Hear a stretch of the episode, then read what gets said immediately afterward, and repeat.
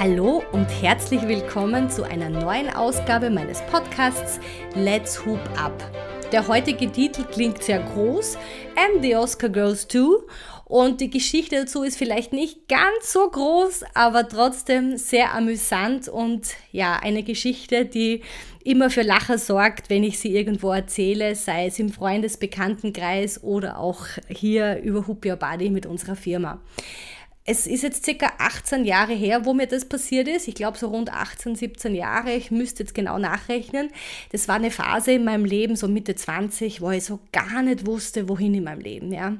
Die Phasen kommen immer wieder oder kamen zumindest bis äh, vor einigen Jahren immer wieder, aber da war es eben ganz massiv. Passiert natürlich vielen, gerade so Mitte 20. Ich finde es immer schwierig, wenn dir das ganze Leben offen steht und das tut es ja, das ist ja für uns dieser Segen, den wir in unserer Generation äh, erleben dürfen und durften. Das ganze, die ganze Welt liegt dir zu Füßen und umso schwerer ist es, deinen persönlichen Weg zu finden. Und genauso war es bei mir auch. Viele, viele Ideen, viele Dinge, wo ich mich ausprobiert habe in der Medienbranche, auch ganz andere Branchen ausprobiert und trotzdem weißt du nicht so recht noch, wer du bist sozusagen und kriegst aber den Druck schon von überall. Jetzt bist du ja schon Mitte 20, jetzt musst du ja schon wissen, was du tun möchtest.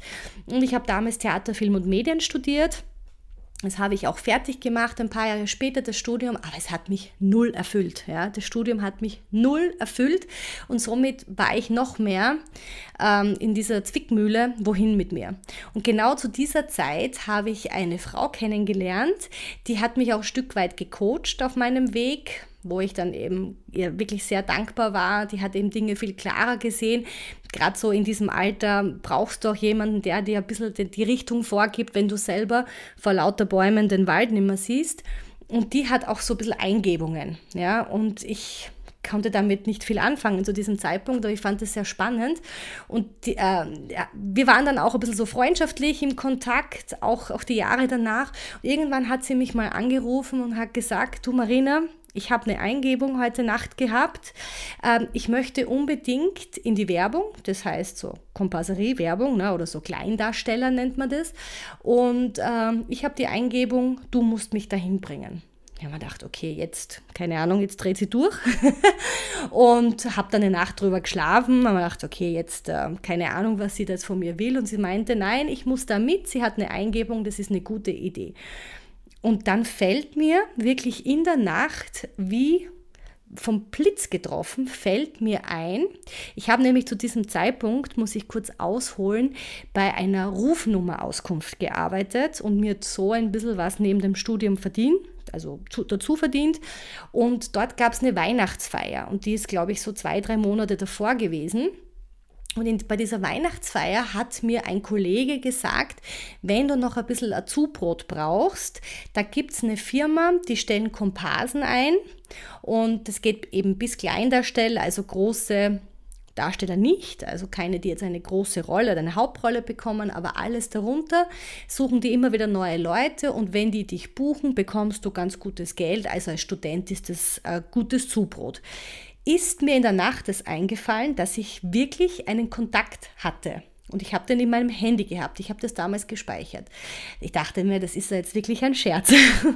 Und am nächsten Tag habe ich dann gleich diese Dame, meinen Coach, angerufen und habe gesagt, du wirst es nicht glauben, ich habe wirklich einen Kontakt und nicht gegoogelt oder er googelt, sondern ich habe den in meinem Handy. Und sie sagt, ja, mach uns einen Termin aus. So, und ich rufe dort an und mache einen Termin aus. Und das ist das nächste Lustige. Ähm, die Dame, die am anderen ja, Hörer saß, also am Apparat war, ist auch eine Studienkollegin von mir gewesen, mit der ich Theater, Film und Medien studiert habe. Wieder ein toller Zufall, wo ich mir denke, das gibt es ja gar nicht. Ja? Jetzt sitzt die dort und wir haben uns ja auch im Studium immer ganz gut verstanden. Ich wusste gar nicht, dass sie dort arbeitet. Also hatte ich schon einen lockeren Kontakt. Ich habe einen Termin ausgemacht und ja, dann sind wir dorthin und auf dem Weg dorthin sage ich zu ihr, also ich sage jetzt immer Coach zum, zu der Dame, sage ich immer Coach, ähm, was wird da heute passieren? Sagt sie, keine Ahnung, ich hatte nur eine Eingebung, ich möchte in die Werbung, das wirst du mir arrangieren, du hast jetzt schon den Kontakt aufgestellt, du kommst einfach mit, was jetzt passiert, wir wissen es nicht. Na gut, wir dorthin, kommen wir rein und dann musst du so ein Formular ausfüllen und Fotos machen und ich habe mich völlig im Hintergrund gehalten, ein bisschen mit meiner Studienkollegin gesprochen und ja, die hatte auch nicht viel Zeit, die war sehr busy, aber es war sehr lustig und es war alles so ein, ein wuseliges Treiben dort drinnen und da war so ein älterer Herr und der hat mich die ganze Zeit irgendwie ganz eigenartig angeschaut. Ich habe mir gedacht, keine Ahnung, wer das ist. Dann hat er sich hergesetzt zu mir und ich saß ja wirklich so nur am Rand. Ich war ja nur so eine Randfigur, die wollte ich auch bleiben. Äh, ich wollte ja nicht meinem Coach hier irgendwie die Show stellen oder mich da irgendwo einmischen. Sie wollte ja unbedingt ähm, hier in die Werbung rein. Und er hat sich zu mir hergesetzt und mir ganz viele Fragen gestellt. Und ich habe mir gedacht, okay, ich sitze jetzt da und es geht jetzt sicher eine halbe Stunde, Stunde, beantworte ich die Fragen. Und so nach einer Stunde rum, es hat wirklich ewig gedauert, ähm, hat er dann gesagt, du kennst die Tasten auf einem Klavier, du musst nur noch Klavier spielen lernen. Bis heute, ja, ähm, begleitet mich diese Aussage von ihm. Bis heute habe ich noch nicht ganz verstanden, wie er es meint, in welchem Bezug. Ich habe das dann auch nicht groß hinterfragt, aber ich fand das interessant. Ja, ich bin immer sehr dankbar, gerade von erfahrenen Personen äh, ein, ein, ja, ein Feedback zu erhalten oder einfach ein bisschen eine Analyse. Das finde ich immer ganz spannend. Und haben wir gedacht, okay, ja, vielen Dank dafür. Und dann meinte er, und wenn du Lust hast, plötzlich war er per Du mit mir, wenn du Lust hast, kannst du nächste Woche bei uns anfangen zu arbeiten. Hat sich herausgestellt, ist das die, der Chef, ja, der Boss dieses Unternehmens gewesen. Und ich habe mir gedacht, das gibt es ja nicht. Und ich habe gesagt, puh, das ist sehr kurzfristig. Und ich meine, in Wahrheit, so kurzfristig kann es als Student gar nicht sein, weil man kann sich da gut mal freischaufeln, gerade bei dem Studium, das ich da hatte. Und dieser Job bei dieser Rufnummerauskunft, den konnte ich mir ganz frei einteilen.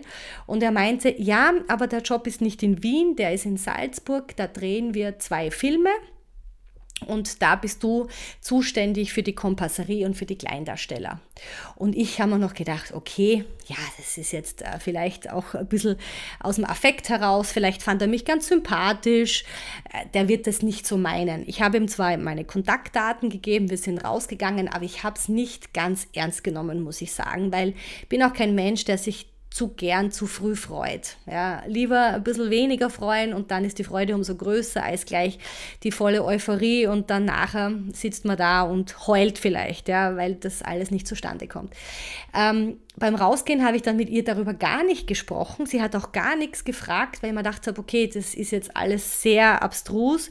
Sie hat sich nur gefreut, da aufgenommen worden zu sein und that's it. Naja, und es ist, glaube ich, keine zwei Tage später ein Anruf von ihm gekommen, so quasi, sind wir jetzt bereit, geht's los? Und ich dachte, okay, der meint das jetzt wirklich ernst, hat er mir schon Zugtickets besorgt und meinte noch, du kommst in die größte Tageszeitung mit einem Foto und mit unserem Unternehmen und da schreiben wir eben Marina, damals Pichelbauer, sucht, also Komparsen. Und das Ganze war in Salzburg und äh, da stand plötzlich, hat er natürlich guten Kontakt zu der Zeitung gehabt, die werden das öfter gemacht haben, stand dann wirklich kurz darauf in der Zeitung, dass wir Komparsen suchen in Salzburg für zwei Filme. Jetzt ist es so, es klingt ja alles ganz nett, aber wenn du noch nie beim Film tätig warst, schön, wenn du studierst, aber keine Ahnung hast, um was es da wirklich geht. Und der hat mich da wirklich alleine hingeschickt. Äh, ich habe echt gedacht, mir zieht den Boden unter den Füßen weg. Zuerst war das schon mal sehr lustig. Er hat mir ein, Zugticket gegeben, ziemlich viel Geld in der Tasche, muss ich dazu sagen. Ich will jetzt gar nicht sagen, wie viel, aber es war fünfstellig.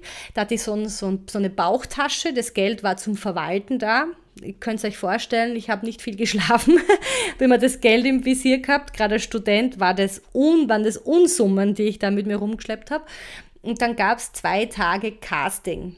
Werde ich nie vergessen. Zwei ganze Tage war in einem Hotel, in einem sehr guten Hotel, war ein Raum gebucht, da saß ich und äh, wurde auch gut bedient und muss, die Leute mussten dann hier ausfüllen, äh, diverse Fragebögen, mussten auch zeigen, was sie können, sei es tänzerisch oder ähm, irgendwelche Instrumente spielen und so weiter und so fort. Und es war eben so spannend, denn ich war so unglaublich nervös, ich wusste gar nicht, was ich hier mache, einfach nur, ja, den Leuten jetzt diese Zettel geben, aber für, für manche von denen war das was ganz Großes. Die stellen sich quasi bei mir für einen Job vor. Das muss man sich mal vorstellen, ja. Und das war so interessant, weil die waren so nervös, nervös, Die wollten natürlich zeigen, was sie können. Und ich wollte denen auf keinen Fall zeigen, wie nervös ich bin auf der anderen Seite ja, des Tisches. Das war wie so ein Casting, wo ich mir gedacht habe, okay, ja, und das kann ich noch und das und darf ich das noch zeigen. Und die waren herausgeputzt, die Leute. Es war sowas von cool. Und irgendwann kam dann mein Chef dazu mit seiner Frau. Der ist für ein paar Stunden auch nach Salzburg gekommen, um zu schauen, ob alles passt. Und ja, es war gigantisch. Also im Prinzip haben wir da eine Kartei aufgefüllt mit circa 500 oder 300, ich möchte gar nicht lügen, 300 bis 500 neuen Mitgliedern, die da eben jetzt ähm, ja, in der Kartei waren. Und es war wirklich, wirklich toll. Ja, und dann ging es los. Also dann war ich bei zwei Filmen. Der eine war eher tagsüber angesiedelt mit einem sehr bekannten österreichischen Regisseur, der leider kürzlich verstorben ist. War eine Serie. Und das zweite war ebenso eine Serie mit einem sprechenden Hund. So, der sprechende Hund, das klingt ganz lustig, ist es auch. Äh, es waren Mops. Äh, es gab insgesamt drei Möpse. Und man muss bedenken, ähm, diese Möpse machen ja zwar alles, was man denen sagt, aber da darf die Crew rundherum sich nicht bewegen, weil sonst wären ja die irgendwie irritiert und kommen raus aus ihrem, ihrem Ding. Also wir haben sehr viele Nachtdrehs gehabt bei dem einen und bei dem anderen sehr viele Tagdrehs. Ich muss dazu sagen, ich war 25, ja. Wer muss da schon schlafen mit 25? Ich habe das alles ganz gut im Griff gehabt, aber es war eine aufregende Erfahrung. Und wie ich dann zurückgekommen bin, es ging so drei Monate, circa, wie ich zurückgekommen bin, äh, wieder nach Wien, habe ich beim ersten richtigen Film mitgewirkt. Das waren ja nur zwei Serien, wobei nur möchte ich gar nicht sagen. Eine läuft heute noch im österreichischen Programm, zumindest ab und an sehe ich sie und muss immer schmunzeln. Das erzähle ich auch noch gerade, warum ich schmunzeln muss, weil manchmal äh, gehen dir ja die Komparsen aus. Ja, und dann musste er selber irgendwie schauen, wo es lang geht. Und dann habe ich mich halt sehr oft selber auch umgezogen, weil irgendein Komparse zu spät kommt oder weil er jetzt gerade nicht reinpasst oder die falsche Klamotte anhat, dann machst du es halt selber und dann läufst halt du mal durchs Bild. Und es ist sehr lustig, wenn du dich selber dann in so diversen Serien durchs Bild laufen siehst, immer mit anderen ja, Haarteilen und so. Ah, da muss ich aber noch, eine kurz, noch kurz einwerfen, noch eine lustige Geschichte, die mir auch in Salzburg passiert ist. Wir hatten einen Abenddreh und einen sehr spektakulären. Also da war ein Hausbrand, da war die Feuerwehr dabei, die Polizei, Rettung, also ein Riesenaufgebot. Ja. Also ein Hausbrand wurde da simuliert. Und ich habe noch, bevor ich überhaupt nach Salzburg kam, schon in Wien in der bestehenden Salzburg-Kartei einen Polizisten rausgesucht. Einer, der wirklich gut für einen Polizisten passt. Man weiß ja nicht ob man dann auch wirklich beim neuen Casting genau die Personen bekommt. Die müssen auch eine gewisse Größe haben, damit sie in die Klamotte reinpassen. Also von dem her äh, habe ich den schon in Wien gesucht. So, wurde fündig, ruft den an und sagt, ah, ich komme nach Salzburg und wir haben da einen Dreh an dem und dem Tag und es gibt noch einen Anschlussdreh, äh, eine Woche später circa, ob er da Zeit hat. Ja, er war super begeistert. Ja, ja, um Gottes Willen, wie toll ist das denn? Ich werde immer als Polizist gecastet, das ist ja super. Er hatte sogar einen kurzen Satz zu sagen, also er war auch kein Neuling Frühling mehr, dem kann man das zutrauen und er freut sich total. So, am Tag selber möchte ich ihn ins Auto setzen, er ist schon fertig, er sah toll aus als Polizist, so wie man sich einen Polizisten vorstellt, setzt er sich rein und äh, kurz bevor der Regisseur sagt, Cut, wir starten, ja, war es so, dass er zu mir sagt, Marina, Marina, ich habe keinen Führerschein und ich habe den ins Auto gesetzt. Ich wusste nicht, dass der keinen Führerschein hat. Es stand ja auch drinnen, dass er einen hat. Dann habe ich gesagt, du hast ja doch gesagt, dass du einen Führerschein hast. Ja, aber jetzt momentan, ich habe nicht und was weiß ich, ich habe es gar nicht mehr gescheit verstanden, weil mich hat schon die Crew zurückgezogen, weil es ging schon los. Da waren Originalpolizei, da war wirklich Originalfeuerwehr und natürlich Komparsen und die Rettung. Und dann sagt mir der, er hat keinen Führerschein. Ich mir, um Gottes Willen, ja super nervös war er, super, super nervös. Ich habe mir gedacht, oh Gott, das muss jetzt irgendwie alles gut gehen. Dann fährt er los und vor lauter Nervosität, er hätte vorfahren müssen, ist er rückwärts gefahren und nimmt ein Moped mit. Ja, das Moped oder war es ein Motorrad, ich glaube, es war sogar ein Motorrad, gehörte einem von der Crew. Der hat es da reingestellt, das hat da gut dazu gepasst. Somit war es nicht so schlimm. Also wir mussten keine Daten aufnehmen. Es blieb quasi am Set. Und die Polizei dort hat auch nichts gemacht. Und die sind alle gut versichert. Somit wurde mein Komparse, mein Polizistenkomparse, auch nicht gefragt danach, also nach seinem Führerschein oder sonst irgendwas. Somit war das wirklich okay. Ich habe gedacht, ich sterbe tausend Tote. Er wahrscheinlich noch mehr. Also dem Moped ist nicht viel passiert, das war nur der Spiegel, aber er war halt vor lauter Nervosität, er war überfordert. Na gut, die Woche vergeht, dann kam der Anschlussdreh und äh, eine Stunde vorher hätten alle da sein müssen. Er war nicht da. Denke mir, wo ist denn der? Wo ist denn der? Wo bleibt mein Polizist? Und ich wusste, wo er ungefähr wohnt. Salzburg ist ja ein Dorf, kann man sagen. Da findet man sich relativ schnell zurecht. Ähm, habe ich sogar jemanden hingeschickt, um zu schauen, wo der ist. Der hat auch die Tür nicht aufgemacht. Der kam nicht mehr dem war wahrscheinlich alles zu viel. Ja, der wollte da überhaupt nicht mehr erscheinen. Nur es ist jetzt natürlich blöd, wenn du einen Anschlussdreh hast und du siehst zuerst den Polizisten am Steuer und dann ist ein Schnitt, ja, und dann ist der Polizist nicht da. Ist natürlich blöd. Jetzt mussten wir in der Schnelle jemanden finden, der im Profil relativ ihm ähnlich sieht. Ach, ich kann erzählen, also so, so ging es pausenlos. Der Job war wirklich, du musst immer einen Plan B in der Tasche haben, weil Plan E Plan E, ja, Plan E solltest du vielleicht sogar haben, weil Plan A definitiv oft nicht funktioniert. Aber da könnte ich, glaube ich, eine ganz eigene Podcast-Reihe nur damit drehen, was mir da so alles passiert ist. Das war eben in Salzburg und da habe ich dann schon ein bisschen Muskeln bekommen, was das Thema äh, Film betrifft, ja, und Flexibilität. Und wie ich dann zurückkomme, so wo ich gerade vorher aufhören wollte äh, oder starten wollte, war es so, dass ich beim ersten großen Film mitwirken durfte. Und auch eine sehr lustige Geschichte. Der Film hat äh, im Zweiten Weltkrieg gespielt, zur Zeit des Zweiten Weltkriegs. Und die ganzen Komparsen, also die männlichen, haben alle so einen typischen KZ-Haarschnitt bekommen von damals. Und sehr lustig, weil viele haben dann danach eine Mütze aufgesetzt bekommen und da fragst du dich, äh, warum dieser Haarschnitt, wenn die nachher eh die Mütze drauf kriegen. Also es war sehr lustig. Die haben, glaube ich, da so 5 Euro bekommen für den Haarschnitt und dann eben die Mütze. Und da gingen mir zwei Männer aus, die in der Bank hinten durchs Bild laufen. Also das waren einfach zwei ja, gehobenere Männer, also in der Zeit. Und da war ein, ein, in der Bank, da war eine Szene und die hätten einfach durchlaufen müssen. Und da habe ich einen langjährigen Freund von mir gefragt, weil ich wusste, dass der zu dem Zeitpunkt beruflich schon äh, aus hatte frei in der Freizeit war und er hatte wirklich Zeit und er kam mit seinem Freund die waren wirklich innerhalb von einer halben Stunde da, also wirklich perfekt gelaufen. Und auch die beiden haben diesen wunderbaren KZ-Haarschnitt bekommen und hatten dann nachher äh, ja, einen Hut auf. Also von dem her, das verstehe ich bis heute nicht, aber so ist es beim Film. Es wird alles mal gemacht und dann braucht man wahrscheinlich nicht einmal die Hälfte. Wir sind auch durch dieses Bild gelaufen und ja, was soll ich sagen? Dieser Film hat wirklich, zwei Jahre danach, glaube ich, war es circa, einen Oscar bekommen.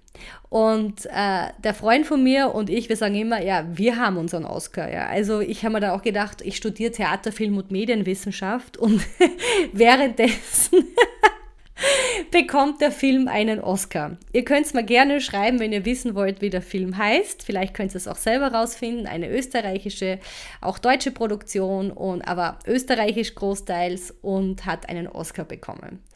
An diesem oder an diese in dieser Woche, dass man es richtig sagt, in dieser Woche, wo die Oscars verteilt wurden, habe ich auch mein Studium absolviert. Und äh, ja, ganz gut, muss ich sagen. Ich habe wirklich gut abgeschnitten. Das war auch ziemlich zeitgleich, ich glaube zwei oder drei Tage später. Und ich war auch noch in einer Zeitung mit einem ganz großen Cover. Auch was ganz Lustiges hat mich eine Freundin gefragt. Ich habe damals so ein bisschen Ähnlichkeiten gehabt mit einer Filmschauspielerin. Das werdet ihr jetzt wahrscheinlich, wenn ihr mich anschaut, nicht mehr so erkennen. 18 Jahre später, glaube ich, habe ich keine Ähnlichkeit mehr, aber damals hatte ich sie und da war so ein Lookalike ja, so, ein, so eine Rubrik. Und da bin ich wie ein Star hergerichtet worden. Also in dieser Woche war ich ein Star in der Zeitung. Ich habe einen Oscar bekommen und ich habe mein Studium abgeschlossen. Ja. Und das ist eben so lustig in meinem Leben. Der Freund, der auch, ähm, auch den Oscar hat, so wie ich, ja, Ähm, er hat immer gesagt, Marina, bei dir geht immer eine Tür auf, wenn eine andere zugeht. Den Spruch kennen wir alle. Ich kann aber wirklich sagen, dass es wirklich so ist. Und bei mir ist es so, es müssen, glaube ich, immer fünf Türen zufliegen und dann geht wieder eine Megatür auf. Und das war in meinem Leben immer so. Und ich danke auch diesem Coach bis heute, äh, dass, dass sie mich äh, damals dort mitgenommen hat. Ich weiß nicht, wo sie diese Eingebung her hatte, dass sie mich da zum Film mitnimmt. Ich habe dann schlussendlich, ich glaube, eineinhalb Jahre dort gearbeitet, wirklich vier Filme gemacht, viele Produktionen und es ist ein Knochenjob, muss ich wirklich sagen. Aber es war spannend und es hat mich auch wirklich flexibel gemacht fürs Leben. Dieses, wie ich schon vorher gesagt habe, Plan B, Plan C finden, wo nicht einmal der Plan A gescheit da ist. Ja? Und das ist einfach wirklich äh, wirklich wichtig, dass du dich einfach auf neue Dinge einstellst. Und Komparsen und Menschen, die einfach, ja, es, es menschelt halt einfach so, ja. Bei einem Film, wo du sagst, du hast Jahrhundertwende, bitte schaut, dass ihr euch nicht ähm, die Haare färbt, dann kommt jemand und damals war das halt vor 18 Jahren nur so, ich meine, Solarium gebräunt, die Augenbrauen gezupft, damals waren ja die so, so dünn, so in, ja, wenn ihr euch erinnern könnt. Und, und dann eine neue Zahnspange. Schwierig, weil ich sage, das ist schwierig, das musst du mir vorher sagen, ja. Also ich habe da so lustige Sachen erlebt, aber auch so, so aufreibende. Aber du kannst natürlich nichts machen und sitzt die ganze Nacht und dann macht dieser Mops nicht so, wie du das gerne hättest. Herrlich. Im Nachhinein betrachtet eine der coolsten Geschichten ever. Mit einer davon möchte ich schließen, mit einer Geschichte, das war großartig. Das war auch in Salzburg noch und wir haben einen Dreh gehabt in einer Schönheitsklinik. Und da habe ich von meinen Komparsen eine wirklich hübsche ältere Dame gehabt und die habe ich gefragt, ob sie nicht mitmachen möchte. Ich muss dazu sagen, diese Dame war damals schon, ich glaube 82, aber die war einfach so eine Grand Dame. Das hast du auch gemerkt und die kam auch aus gutem Hause und war ihr ganzes Leben, weiß Gott, wie behütet. So, jetzt kommt die dort an äh, als Komparse und in dieser Schönheitsklinik und wir hatten auch wieder einen Nachtdreh. Und sie kam an am Abend und sie kam mit ihrem Diener an. Das war schon mal herrlich. Der hat ihr alles getragen und sie hatte Klamotten mit ohne Ende zum Austauschen und Hüte und ich weiß nicht was. Im Prinzip hätte sie einfach nur als, ja, als nicht als Gast, sondern wirklich dort als Patientin, die sich vielleicht gerade irgendwas liften lässt, einfach nur in dem Bett liegen sollen. Das wäre es gewesen. Aber jetzt hatte die natürlich hier Kostüme dabei. Also da kannst du einen ganzen Abend füllen damit. Jetzt saß die da und mit ihrem Diener und normalerweise haben die Komparsen alle gemeinsam einen Raum es war so, dass wir dann extra für sie einen ja, herausgefunden haben, wo, wo sie sich umziehen kann, weil sie, das war einfach, war nicht möglich. Du kannst sie nicht zu den anderen hinstecken mit ihren 82.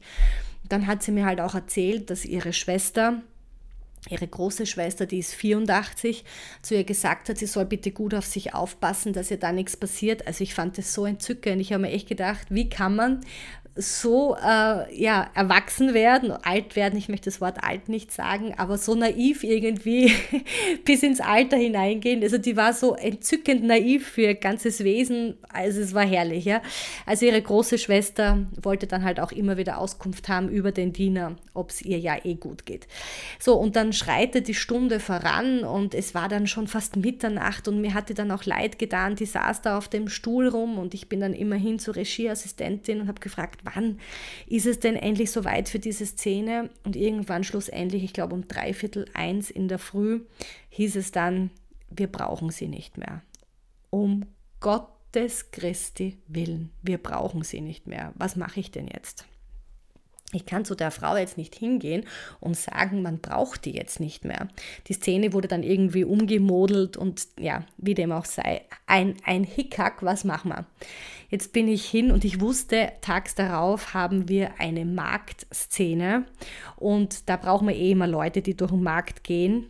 Und dann habe ich zu ihr gesagt, äh, wissen Sie, Sie schauen so großartig aus. Der Regisseur hat sie entdeckt und er hat gesagt, sie jetzt einfach nur so ins Bett zu legen, ja, als Patientin, das geht ja überhaupt nicht. Das geht ja überhaupt nicht.